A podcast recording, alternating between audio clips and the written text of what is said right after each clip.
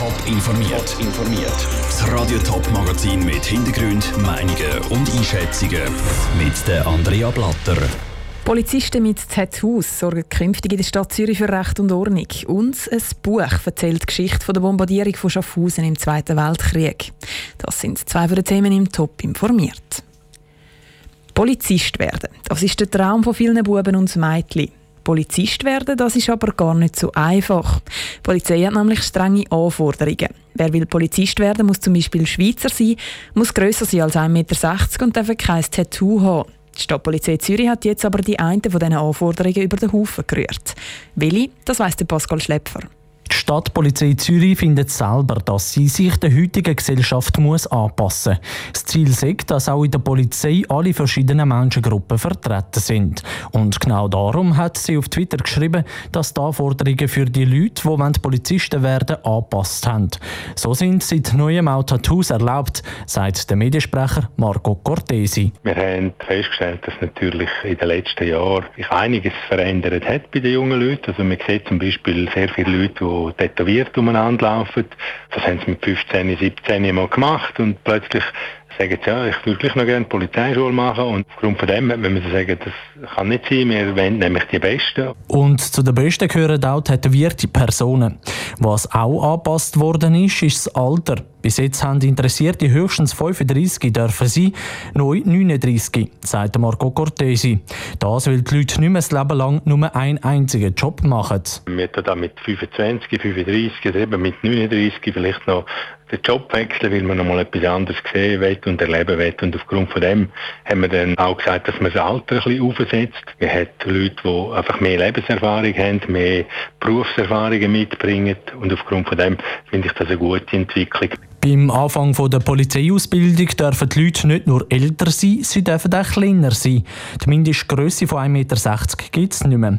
Ob 1,60 oder 1,58 kommt jetzt wirklich nicht darauf an, sagt Marco Cortesi. Wir machen aber bei den Leuten, die eben so um 1,60 Meter sind, natürlich auch noch gewisse Tests. Also die Leute müssen zum Beispiel eine Faustfeuerwaffe bedienen oder sie müssen zum Beispiel mit einem Fahrzeug alle möglichen Instrumente erreichen. Also zum Beispiel Kupplung können durchdrücken. Neu sind also auch die Leute, die kleiner sind als 1,60 Meter, die älter sind als 35 und die Tattoos haben bei der Polizei. Willkommen.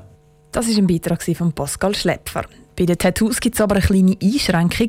Tattoos am Hals, an den Händen und im Gesicht sind nämlich immer noch verboten.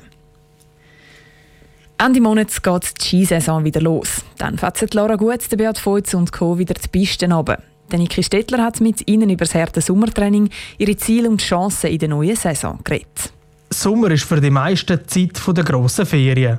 Relaxen, unter den Palmen liegen und weit weg von Arbeit und dem Alltagsstress. Für die Skicracks ist es die Zeit, wo sie sich mit Knochenarbeit und viel Schweiß auf die neue Saison vorbereiten.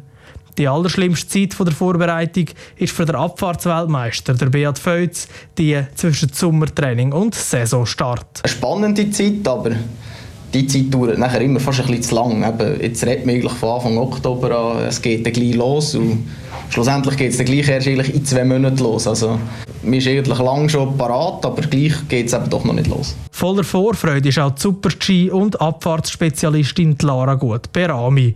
Sie hat zuerst mal in ihrer Karriere einen neuen Konditrainer. Ein Wechsel, wo sie enorm hat können profitieren Das ist das erste Wechsel in meiner Karriere von Konditrainer und äh, ich merke, das ist eine gute Entscheidung Also sehr wahrscheinlich mein Körper hat das braucht, neuen Input und ja, es hat mir geholfen und ich freue mich auch, dass es langsam losgeht mit den Rennen. Lara Gut-Berami ist schon über zehn Jahre im Weltcup-Zirkus dabei. Letzte Saison ist sie den Erwartungen hinterhergekommen. Darum macht sie sich schon mal die einen oder anderen Gedanken darüber, ob sich das alles lohnt. Es gibt auch Momente, wo es schwierig ist. Ich weiß nicht, ab und zu ich rede mit meinem Dad oder meinem Service. Ich habe keine Ahnung, wie viele Stunden wir in unser Leben auf dem Sessellift verbracht haben oder am Warten am Morgen um 6 Uhr warten, dass der Bahn auftut oder nicht. Der Beat Feutz macht sich auch seine Gedanken. Für ihn ist aber klar, solange ihm das Training nicht verleidet, macht er weiter. Weltmeisterschaften oder gar Olympische Spiele wären für ihn kein Grund, seine Karriere künstlich zu verlängern. Weltmeister bin ich, eine Bronze habe ich auch schon dort. Also diese Medaille muss ich jetzt nicht hinten nachsäckeln. Olympia weiss man, wie es zurzeit läuft. Das ist ein, ein komischer Rennort, also es hat jetzt glaube ich auch nicht mehr äh, den Flair, wie es vielleicht mal hatte. Aber die Skifans müssen keine Angst haben. Beide hinten vor, ein paar Jahre weiterzufahren. Das war ein Beitrag von Niki Stettler. Der Skiweltcup geht dann in drei Wochen mit dem Riesenslalom der Frauen zu Sölden los. 75 Jahre ist es her, seit Schaffhausen von amerikanischen Flugzeugen bombardiert worden ist. Auch das Museum zu Allerheiligen ist von Bomben getroffen worden. Was das für das Museum bedeutet hat, erzählt das neue Buch Kunst aus Trümmern, das gestern im Museum vorgestellt worden ist. Vivienne Sasso war an dieser Buchvernissage dabei und hat nach der Geschichte, die zwischen den Zielen steht, gesucht. Der 1. April 1944 war ein trauriger Tag für Schaffhausen. An dem Tag ist unter anderem das Museum zu Allerheiligen von Bomben getroffen worden.